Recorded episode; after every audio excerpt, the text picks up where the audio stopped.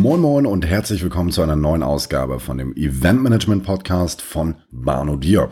Ich freue mich sehr, dass du heute mal wieder dabei bist bei der Folge und ich möchte dir auch heute wieder was Spannendes erzählen. Jeder von uns, beziehungsweise jeder von euch, der eine Veranstaltung plant oder schon mal geplant hat, kennt das Thema. Du hast eine gewisse Anzahl von Personen dort und überlegst dir dann, wie du diese Menschen dauerhaft an dich binden willst. Ja, und vor allem möchtest du wahrscheinlich noch eine weitere Veranstaltung machen, denn der Erstversuch, wenn er dann voll war und erfolgreich war, nach deinen Mitteln, dann lohnt es sich, dort Gas zu geben und weiterzumachen. Und ich möchte dir heute mal aufzeigen, wie du es schaffst, aus deinen klassischen Teilnehmern richtige Fans zu machen. Also Fans beziehungsweise Leute zu machen, die sich lange an deine Veranstaltung erinnern werden. Und wir gehen jetzt mal von folgendem Hintergrund aus. Du hast ein Konzept, was schon steht, gehst jetzt mal von einer Konferenz aus oder einem Workshop oder Mastermind, sowas in der Richtung. Also du hast eine gewisse Anzahl von Personen, die zu deinem Venue kommt, zu deiner Location kommt und dort dann etwas erleben möchte. Und im Regelfall geht es natürlich um ein bestimmtes Thema. Es kann ein Nischenthema sein, es kann Persönlichkeitsentwicklung sein, es können Bildungsaufträge sein, in Anführungsstrichen. Also da wird es verschiedenste Möglichkeiten geben. Du musst dann erstmal davon ausgehen, dass deine Zielgruppe beziehungsweise die Personen, die zu deiner Veranstaltung kommen, bestimmte Erwartungen haben. Ja, also das fängt damit an, wie viel Geld nimmst du für dein Event. Je mehr Geld du für dein Event nimmst, desto höher schraubst du auch die Erwartungen. Ja, also subjektiv empfunden, wenn ich sehr viel Geld für eine Veranstaltung ausgebe, ja, also gefühlt, dann erwarte ich dann auch das beste Essen, die beste Location, die beste Aussicht, die beste Stimmung, die besten Menschen. So. Und wenn ich davon nur einen Punkt als Veranstalter nicht umsetze, dann bin ich als Teilnehmer schon, ich sag mal so, geknickt. Ja, weil ich rechne ja dann immer, was habe ich jetzt tatsächlich bekommen für dieses Geld, was ich ausgegeben habe. Ich spreche nicht nur vom Eintrittspreis, sondern auch wie bin ich dorthin gekommen? Ja, bin ich mit der Bahn gefahren? Muss ich mir dann noch eine Unterkunft suchen? Und war es stressig, dorthin zu kommen? Das sind alles so diese Dinge, die dann mit reinspielen. Ja, und deswegen, die Erwartungshaltung wird höher, je mehr Geld du natürlich verlangst oder verlangen musst. Also, da gibt's ja solche und solche.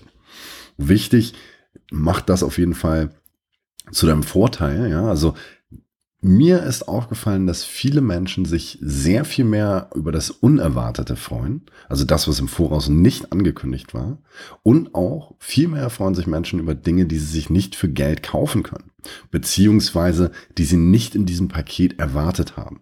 Das klingt jetzt etwas abstrakt, ist aber mal ganz einfach runterzubrechen. Du solltest dich in deine Zielgruppe hineinversetzen. Dann weißt du ungefähr die Hoffnungen, Wünsche, Erfahrung und auch die Ängste dieser Person. Gerade wenn du mehrere Charaktere erstellt hast, also da bin ich in der zweiten Folge des Podcasts drauf eingegangen, ähm, kannst du maßgeschneiderte Konzepte fahren. Also maßgeschneiderte Konzepte bedeutet für mich so viel wie, du kennst die Ängste und weißt ganz genau, was ist denn dem Schneider Herrn Müller wichtig? Ja, also was, was, was, wovor fürchtet er sich? Warum geht er überhaupt zu der Veranstaltung? Wie viel Geld möchte er dafür ausgeben? Und so weiter und so fort. Du kannst die ganzen Punkte runterrattern.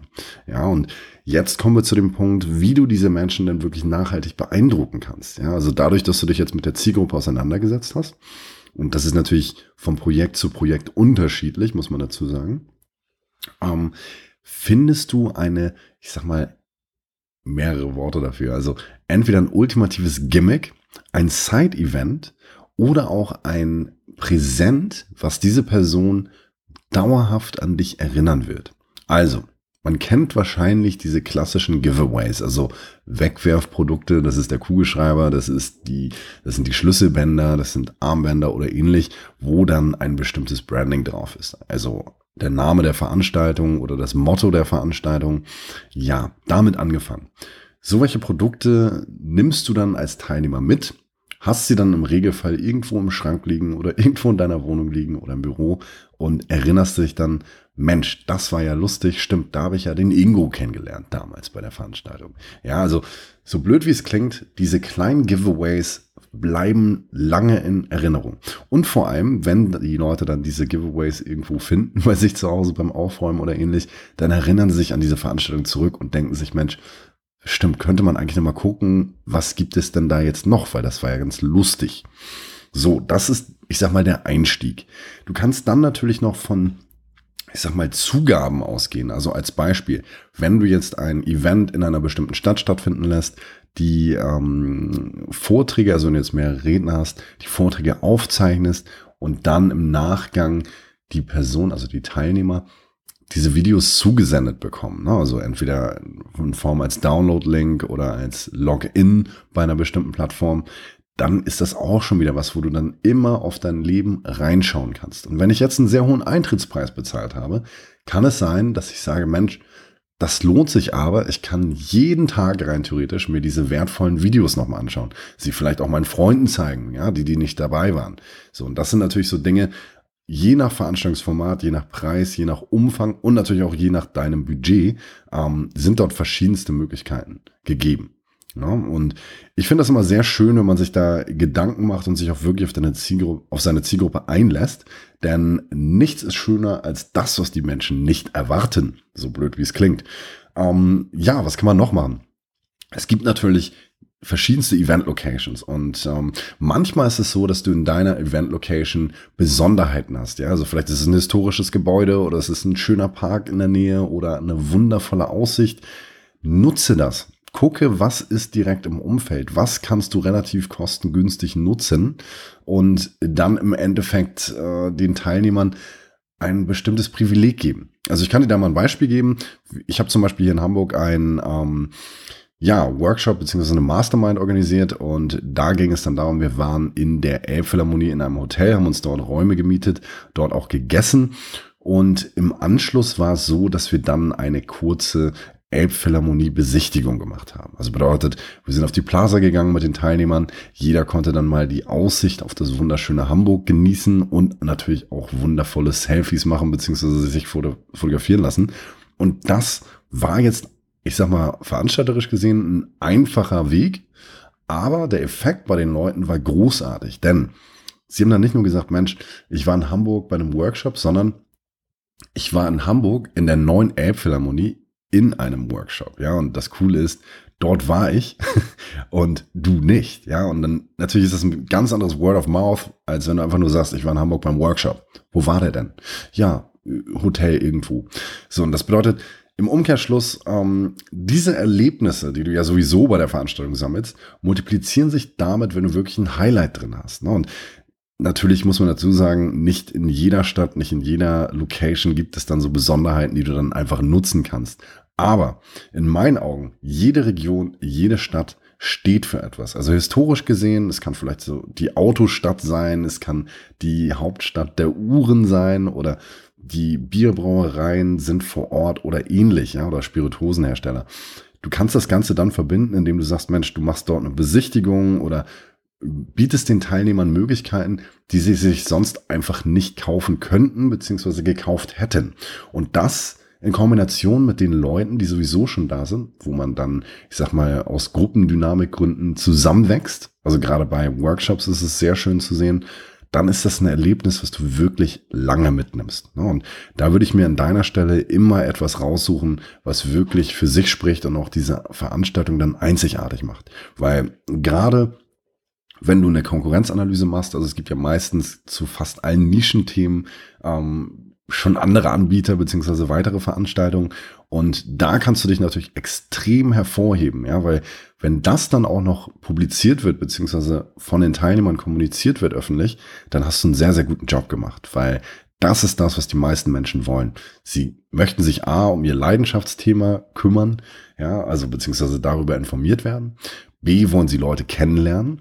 C, wollen sie ein Erlebnis haben. Ja? Also was sie aus ihrem Alltag rausholt, aus ihrem standardmäßigen Mensch, ich sitze in meinem Büro, 9-to-5-Job, wie auch immer.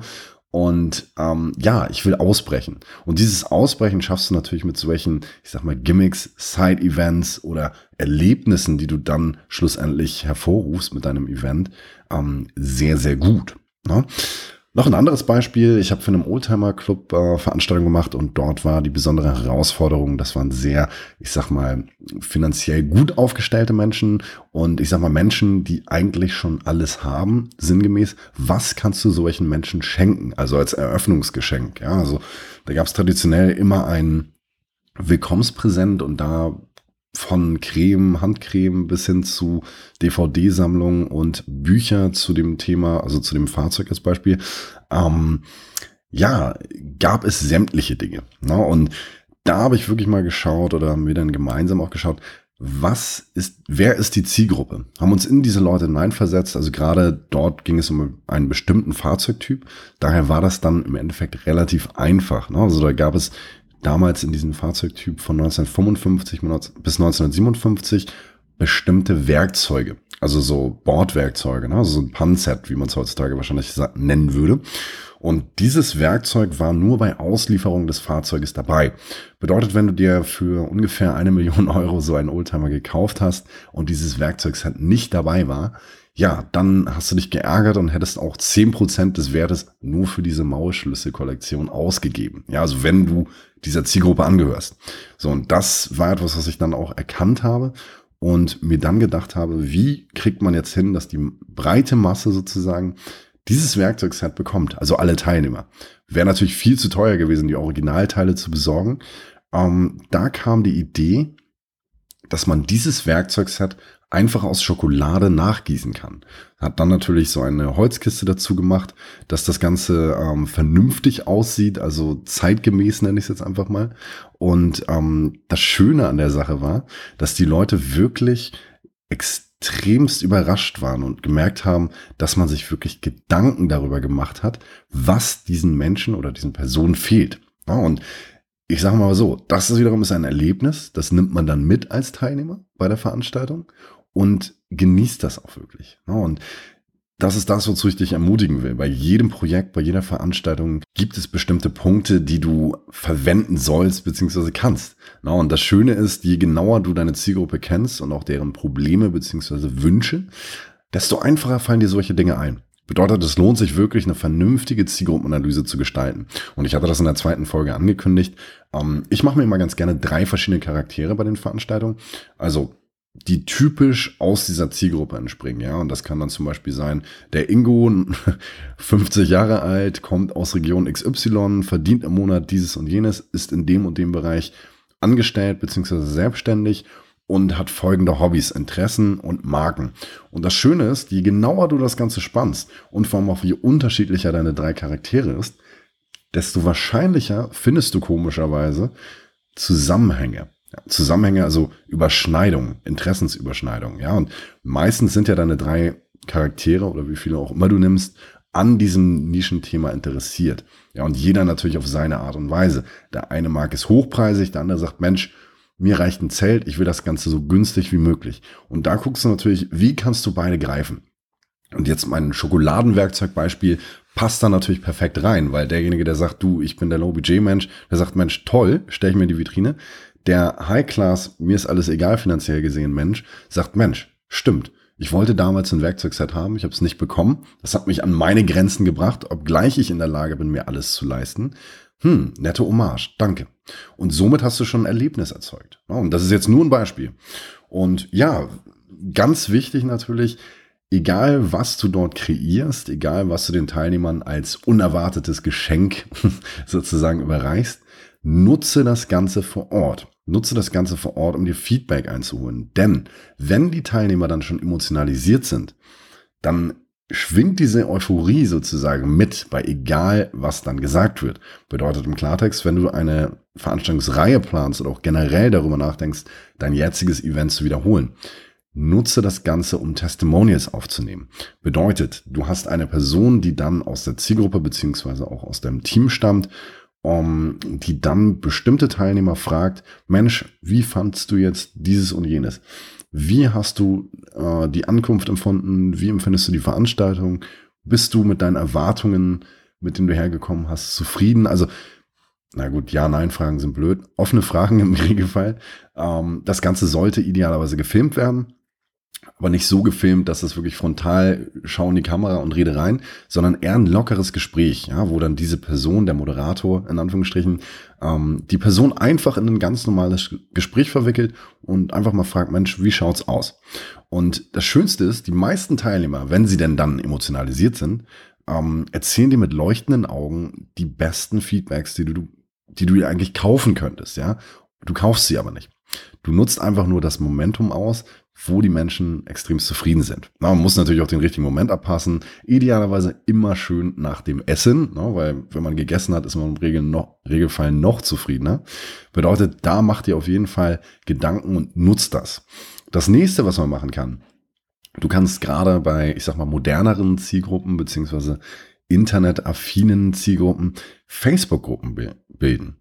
Bedeutet, nach der Veranstaltung lädst du dann zu einer gemeinsamen Facebook-Gruppe ein, so dass man dann die geteilten ähm, oder die Erlebnisse dann nochmal nachbereiten kann, nochmal teilen kann, sich nochmal austauschen kann und auch nochmal auf die individuellen Teilnehmer eingehen kann. Ne? Weil die Menschen lieben es zu netzwerken. Und ja, was ich auch noch gesagt habe, das Thema Videos, also gerade wenn du jetzt ähm, Vorträge oder ähnliches hast, dann versuch diese Videos, wenn du sie dann aufnimmst, an die Teilnehmer auszugeben. Das Ganze idealerweise kostenlos. Das ist auch wieder ein Benefit, wo die Leute wirklich merken, Mensch, ich habe so viel Value bekommen und habe eigentlich nur ein Ticket gebucht und dachte, ich gehe da hin und höre mir was an. Nein, jetzt kriege ich noch ein Video, jetzt habe ich noch hier die ganzen Facebook-Leutchens, mit denen ich mich ver vernetzen kann, wo dann vielleicht auch Geschäftsbeziehungen draus entstehen. Und ich habe auf jeden Fall Spaß gehabt und ich erinnere mich lange an diesen Moment. Und wenn ich dann natürlich noch ein Geschenk vor, der, vor meinem Schreibtisch liegen habe, kannst du dir vorstellen, dass sich dieser Effekt dann einfach multipliziert. An dieser Stelle möchte ich gerne nochmal zusammenfassen, was ich jetzt eigentlich alles gesagt habe. Also, das allererste und das Wichtigste am Ganzen, du solltest auf jeden Fall deine Zielgruppe vernünftig analysieren, die Stärken, Schwächen, Herausforderungen, Sorgen und auch Ängste deiner Zielgruppe kennen, verschiedenste Charaktere erstellt haben und am Ende des Tages dann auch, ich sag mal, einen Zugang zu dieser Gruppe gefunden haben. Ja, also du kennst dann die Gewohnheiten und versuchst dann ein Produkt zu finden, was nicht mal teuer sein muss. Also entweder ist es ein Giveaway, etwas, was du mitgibst, oder es ist ein Erlebnis, was du vor Ort dann entstehen lässt. Und du kündigst das Ganze dann auch wirklich vor Ort an, weil damit steigt natürlich der Spannungsbogen. Ähm, suche einfach, ich sag mal, Produkte oder Zugaben, die nicht erwartet werden. Und das Wichtigste danach, wenn du dein, ich sag mal, dein unerwartetes Gimmick ähm, eröffnet hast, dann versuch das Ganze aufzunehmen bzw. festzuhalten, denn dieses positive Ambiente kannst du perfekt für die Nachwelt festhalten und vor allem auch für dein eigenes Marketing weiterverwenden. Und somit hast du dann bei den kommenden Veranstaltungen oder bei ähnlichen Projekten, die du dann fährst, eine gute oder ich sag mal sehr schöne Testimonials und sehr schöne Bilder oder Videos, die du einbauen kannst. Und damit kannst du natürlich auch weitere Teilnehmer erreichen. Also, wenn du eine weitere Veranstaltung planst im Nachgang, dann hast du ja immer das Problem, du versuchst the bigger the better zu werden, schreibst noch mehr rein, noch mehr Inhalt, noch mehr und besser und besser und besser.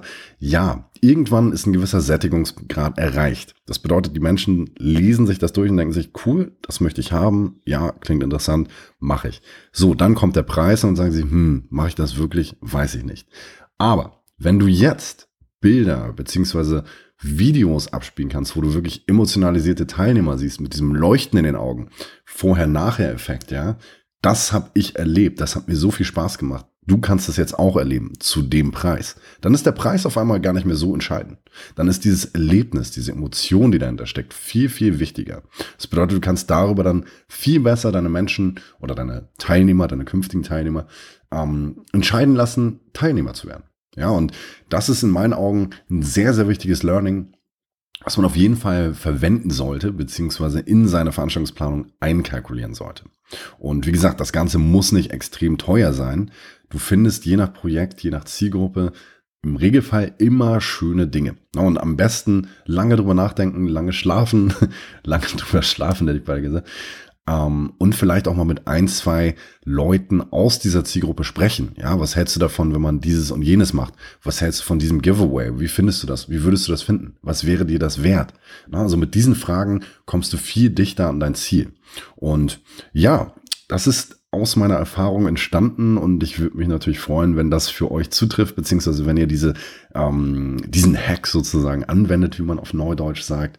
Und ich freue mich auf jeden Fall sehr, dass du heute zugehört hast und ähm, vielleicht auch was gelernt hast. Das wäre natürlich sehr schön. Ähm, wenn das gängige Praxis ist, natürlich umso besser, dann fühle ich mich bestätigt. Und wie immer freue ich mich natürlich über Feedbacks und auch Verbesserungsvorschläge für diesen Podcast, denn nur so kann das Ganze besser werden. Und ja, wenn du noch weitere Informationen über mich, über meine Person brauchst, geh gerne auf meine Internetseite www.barnodier.de und ich freue mich, dass du reingehört hast. Ich wünsche dir einen wunderschönen Tag und bis dann. Ciao.